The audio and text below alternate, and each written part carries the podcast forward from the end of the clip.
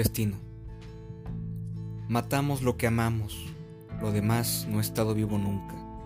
Ninguno está tan cerca, a ningún otro hiera un olvido, una ausencia, a veces menos. Matamos lo que amamos, que se sella esta asfixia de respirar con un pulmón ajeno. El aire no es bastante para los dos, y no basta la tierra para los cuerpos juntos, y la ración de la esperanza es poca, y el dolor no se puede compartir. El hombre es animal de soledades, siervo con una flecha en el hijar que huye y se desangra. Ah, pero el odio, su fijeza insomne de pupilas de vidrio, su actitud, que es a la vez reposo y amenaza. El ciervo va a beber y en el agua aparece el reflejo de un tigre. El ciervo bebe el agua y la imagen.